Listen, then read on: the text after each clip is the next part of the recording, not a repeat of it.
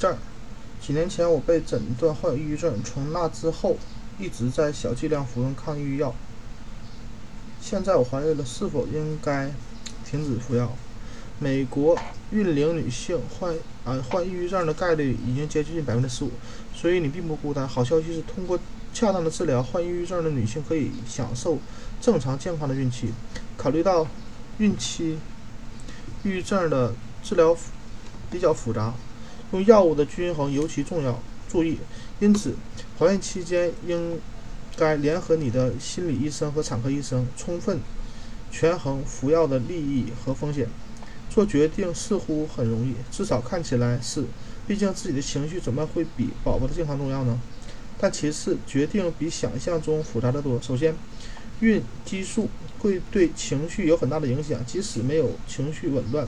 抑郁或者其他情绪问题的女性，在怀孕期间都可能出现情绪波动。有抑郁史的女性，怀孕啊孕期抑郁症复发的风险更大，并有并很可能发展为产后抑郁症。毋庸置疑，孕期停服抗抑郁药物的女性就更危险。更重要的是，抑郁症如果得不到治疗，不仅会伤害你和身边的亲近的人，还会影响宝宝的健康。抑郁的妈妈不仅不能获得良好的饮食、睡眠，无法关注自己的产前检查和护理情况，还有可能沾染吸烟或饮酒的不良生活习惯。任何这些因素以及过多的焦虑和压力，都会增加早产、低体重儿、低阿普加评分宝宝的概率。有效治疗抑郁症，并在孕期控制病情，可以让妈妈更好地照顾自己抑郁宝贝儿。在你决定扔掉抑郁啊抗抑郁药物之前，一定要三思。决定下一步该如何治疗之前，最好询问咨询你的产科医生和心理医生。一些药物在孕期使用相对安全，而且有些药物不能在孕期使用。这种情况下就不应该服用，继续服用孕前的药物，或者服用剂量要调整。产科医生和心理医生会提供最新的信息。为你选择孕期最安全、适合的药物，你应该向专业人士咨询，而不是在网上搜索。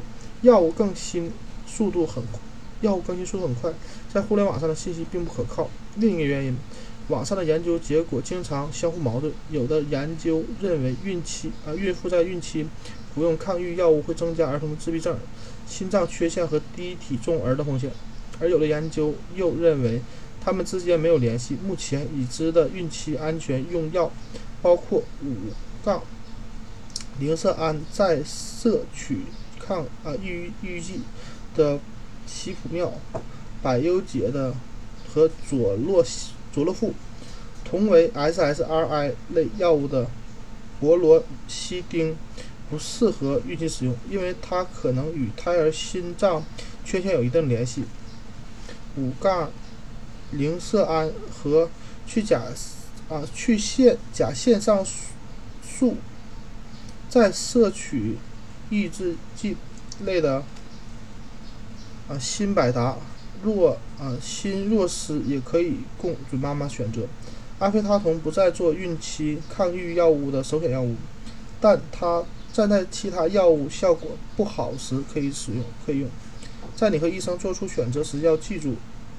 尽管孕期服用任何药物，包括抗抑郁药物，都不是绝对安全的，但在其他治疗方式无效的情况下，患抑郁症的妈妈啊，孕妇也不能停止停服抗抑郁药，因为放弃治疗抑郁症可能造成更严重的长期伤害。治疗抑郁症的药啊，治疗抑郁症的要选择最安全的药物，服用最安全的剂量，并选择。最安全的时机服用，这样才能最大限度地减轻抑郁症及抗抑郁药物带来的风险。也要记住，有时候非药物治疗也能治疗抑郁症。单独采用的心理治疗，在某些情况下，轻度抑郁的孕妇不用服不用药物治疗，或与药物连用。允许孕妇服用小剂量药物或换成更安全的药物，很有效。这类治疗包括心理治疗、光照治疗、光照疗法、补充和替代疗法 （CM、CM），例如针灸和神经疗法。运动可以释放让你感觉良好的内啡肽，冥想有助于应对压力，饮食通过规律饮食和健康零食保持血糖稳定，也对治疗有益。和产科医生、心理医生谈一谈，看看你的情况能不能采用这些疗法。